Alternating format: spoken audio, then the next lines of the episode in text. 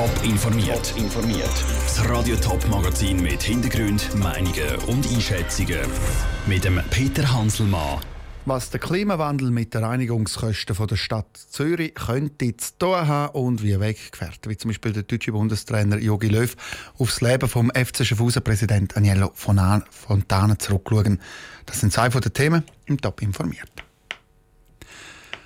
Der warme und heiße Sommer hat in der Stadt Zürich Reinigungskosten in Millionenhöhe verursacht. Der Zürcher Stadtrat hat darum 7 Millionen Franken für externes Reinigungspersonal bewilligt. Der Aufwand ist gestiegen, weil in den letzten Jahren an den heißen Tagen immer mehr Leute früh aus sind und entsprechend auch mehr Abfall liegen haben. Ist also der Klimawandel die schuld, dass die Stadt Zürich mehr Geld für die Reinigung ausgeben muss? Lukas Lippert. 12 Tonnen Abfall. So eine Menge sammelt die Stadt Zürich an einem schönen Wochenende allein im Zürcher Seebecken ein. Der Sommer 2018, wie man sich noch gut erinnern kann, hat besonders viele schöne und warme Wochenende gehabt. Das hat dementsprechend für mehr Arbeit gesorgt, wie der Mediensprecher von Entsorgung und Recycling von der Stadt Zürich, Daniel Eberhardt, ausführt. Wir haben aber in den letzten Jahren sehr warme Jahre gehabt, mit vielen Sonnentagen und dementsprechend haben wir dann auch viel zu tun mit dem Sauberhalten der Stadt. Der Zürcher Stadtrat reagiert und hat darum für die nächsten vier Jahre 7 Millionen Franken für externes Reinigungspersonal bewilligt. Je mehr schöne Tage, desto mehr Leute gehen auch raus und desto mehr Abfall gibt es auch. Das kann die Stadt nicht mehr mit ihren eigenen Leuten bewältigen, wie Daniel Eberhardt weiter erklärt. Auch unsere Ressourcen sind beschränkt. Wir haben im Winter, beim Winterdienst häufig sehr viel zu tun. Unsere Mitarbeiter sind dann äh, nächtelang im Einsatz, um den Schnee zu räumen. Die äh, Überstunden können sie später dann kompensieren. Darum greifen wir dann nicht zu solchen Spitzzeiten auf Drittfirmen zurück. Von der Stadt Zürich auf Winterthur. Auch da stellt man fest, dass sich die Abfallberge im Sommer gehäuft haben. Wie der Jörg Stünzi, der Leiter von der Entsorgung Winterthur, bestätigt. Wir haben natürlich laufend ein eine Zunahme, weil die Stadt wächst und weil auch gewisse Publikumsnutzungen im öffentlichen Raum zunehmen. Aber dass wir jetzt eigentlich auf Klimakatastrophen hin schon vorsorglich uns würden absichern wollen, so weit sind wir nicht. Ob sich das noch ändern wird sich spätestens in den nächsten Sommer zeigen. Die Hitzetage werden laut Klimaforscher zunehmen und damit verschiebt sich auch das Leben der Leute voraus.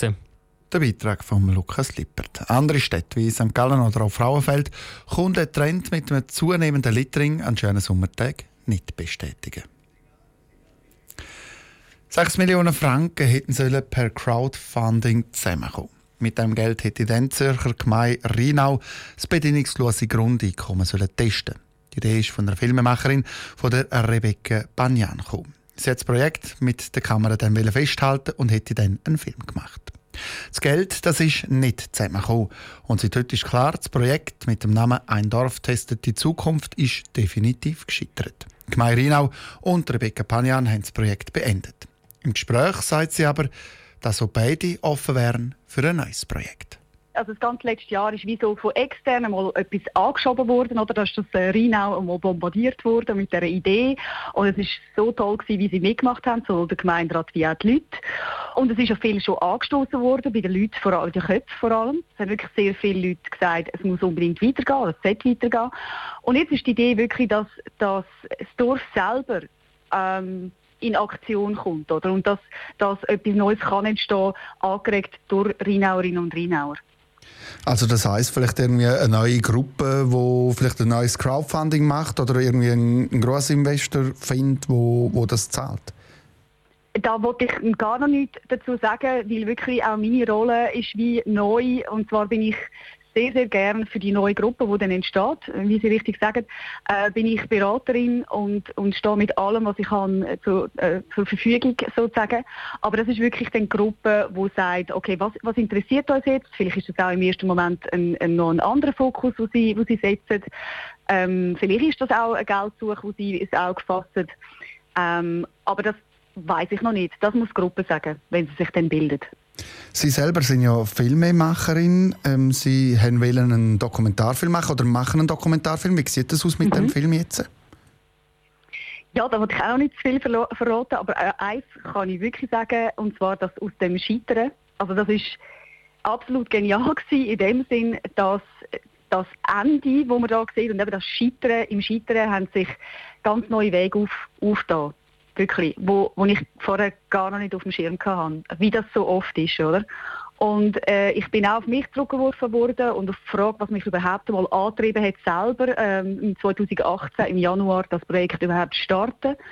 Und das finde ich hat jetzt auch im Film gut oder tut im Film gut äh, und hat sich wirklich auf, ausgewirkt auf das ganze Konzept. Und ich gehe jetzt ja wieder viel grundsätzlichere Fragen äh, nach, als ich am Anfang das geplant hatte, was ich super finde.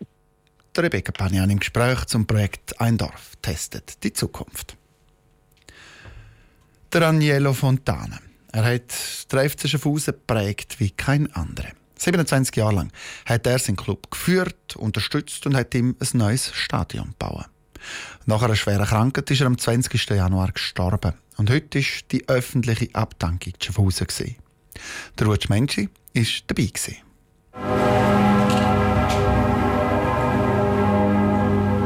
Das Münster Schaffhausen war so gut gefühlt, dass nicht alle Trauergäste Platz zum Sitzen hatten.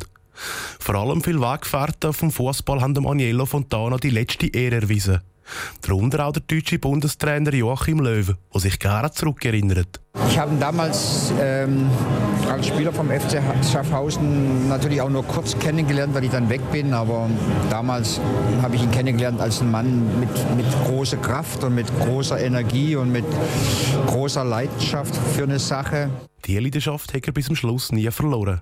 Auch nicht, als er schwer erkrankt ist. Zuerst sind immer die anderen im Vordergrund gestanden, sagt der ehemalige FC Schaffhausen-Trainer Murat Jakin. Er hat das nie groß an die Glocke gehängt, er hat immer für die Familie geschaut, auch für seine Freunde und auch wohl äh, für den FC Schaffhausen. Und ich glaube, am Wochenende, äh, das hat er noch richtig äh, noch genossen, wenn er im Stadion nicht erscheinen konnte. Dass es am Aniello Fontana immer zuerst ums Wohl von seinen Mitmenschen gegangen ist, bleibt auch dem aktuellen FC Schaffhausen-Trainer Boris Miljanic in Erinnerung. Er hat zuerst für die anderen geschaut, er hat immer wollen, dass sich alle wohlfühlen. Und das bleibt mir sehr von ihm. Und auch natürlich in all den Gesprächen, die wir zusammen geführt haben, man hat aus jedem Gespräch irgendetwas herausziehen können, zum besser werden und, und zum irgendetwas lernen. Der Boris Miljanic hat sich an der Trauerfeier mit einer kurzen Rede beim Aniello Fontana für die gemeinsame Zeit bedankt. Die Spieler vom FC Schaffhausen haben mit einem berührenden Video vom Aniello Fontana Abschied genommen. Top informiert, auch als Podcast. Mehr Informationen gibt es auf toponline.ch.